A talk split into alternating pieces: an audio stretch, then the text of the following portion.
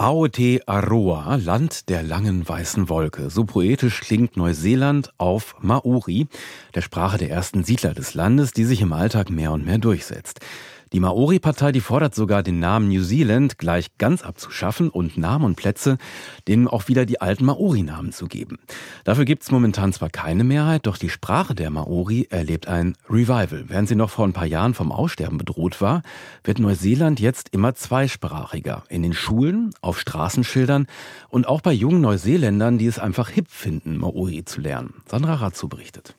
Miriama Kamo moderiert seit 20 Jahren die Magazinsendung Sunday im neuseeländischen Fernsehen. Kia ora, Miriama Kamo. Kia ora heißt Guten Tag.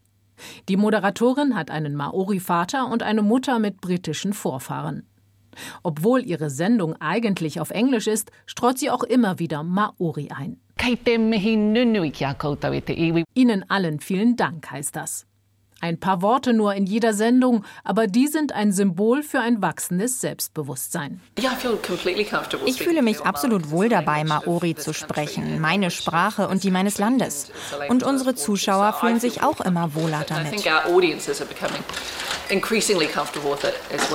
Wie sich die Zeiten geändert haben. Als die 49-Jährige ein Kind war, wurde sie in der Schule gehänselt, weil sie anders aussah. Maori zu sprechen war nicht erwünscht. Die Sprache drohte auszusterben. 2013 konnten nur noch weniger als 4 Prozent der Neuseeländer Maori. Doch seit ein paar Jahren ändert sich das Stück für Stück. It's anyone who's in Alle, die moderieren, werden inzwischen sogar ermutigt, auch Maori zu sprechen.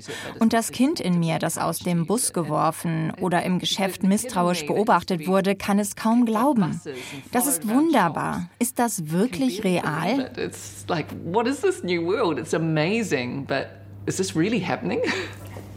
So there's Harry Potter mit dem Fatsumanapau. Harry Potter auf Maori. Miriama Kamo unterstützt die Initiative, Bücher bekannter Autoren aus dem Englischen zu übersetzen.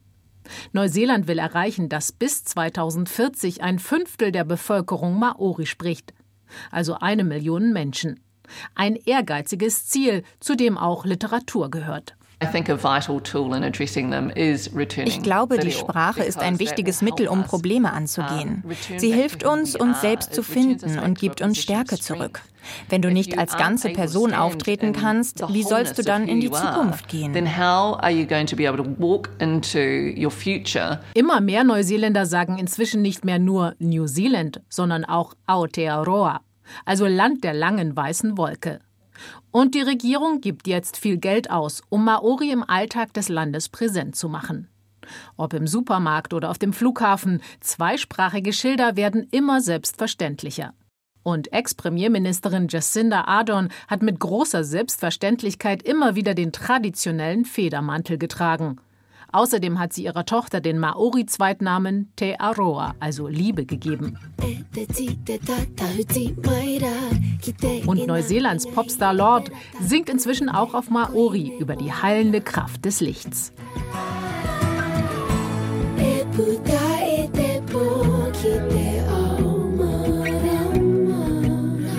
Bei jüngeren Neuseeländern gilt es inzwischen als hip, die Sprache zu lernen, wie auch bei Rosie Ramaswal.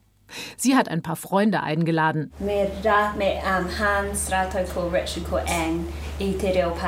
Die 28-Jährige hat ausschließlich europäische Vorfahren, aber sie hatte das Bedürfnis, auch Maori zu lernen. Für Rosie hat das auch mit Vergangenheitsbewältigung zu tun. How many of us in Aotearoa wie viele von uns in Aotearoa sind aufgewachsen, ohne viel über die Geschichte zu wissen und mit einem großen Stück Ignoranz über dieses Land und seine Geschichte?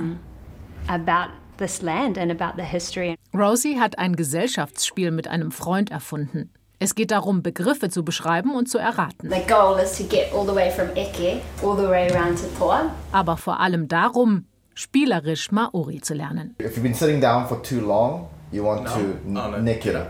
Nick it and you Jump want to move. Yes. Oh, move.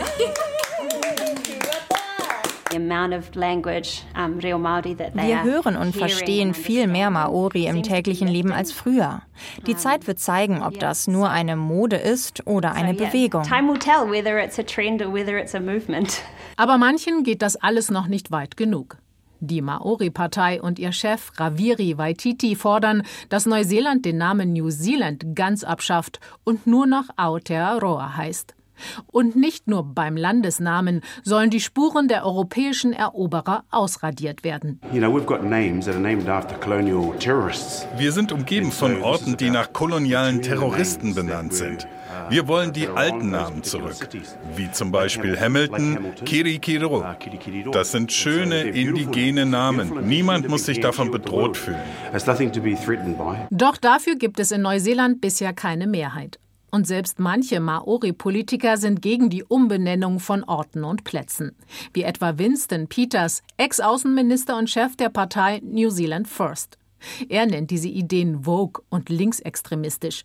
Maori hätten noch immer so viele tiefgreifende Probleme wie etwa mangelnden Zugang zur Gesundheitsversorgung, die wichtiger seien als Namensdebatten, so Winston Peters.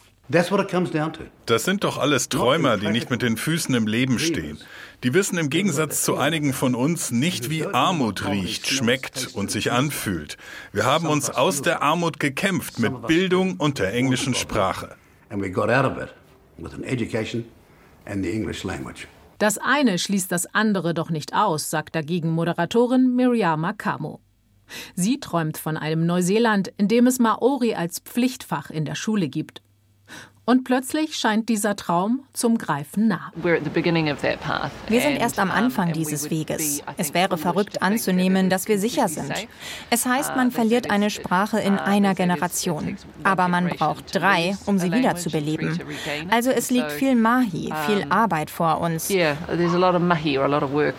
Aber zum ersten Mal fühlt es sich so an, als ob wir das wollen. Und deswegen bedankt sie sich am Ende ihrer Sendung bei den Zuschauern auf Maori. Thanks for being with us. Ngā mihi nui, kia tau te rangi Mārie. Und mehr Maori gesprochen. Sandra Razzo berichtete über das Revival der Sprache.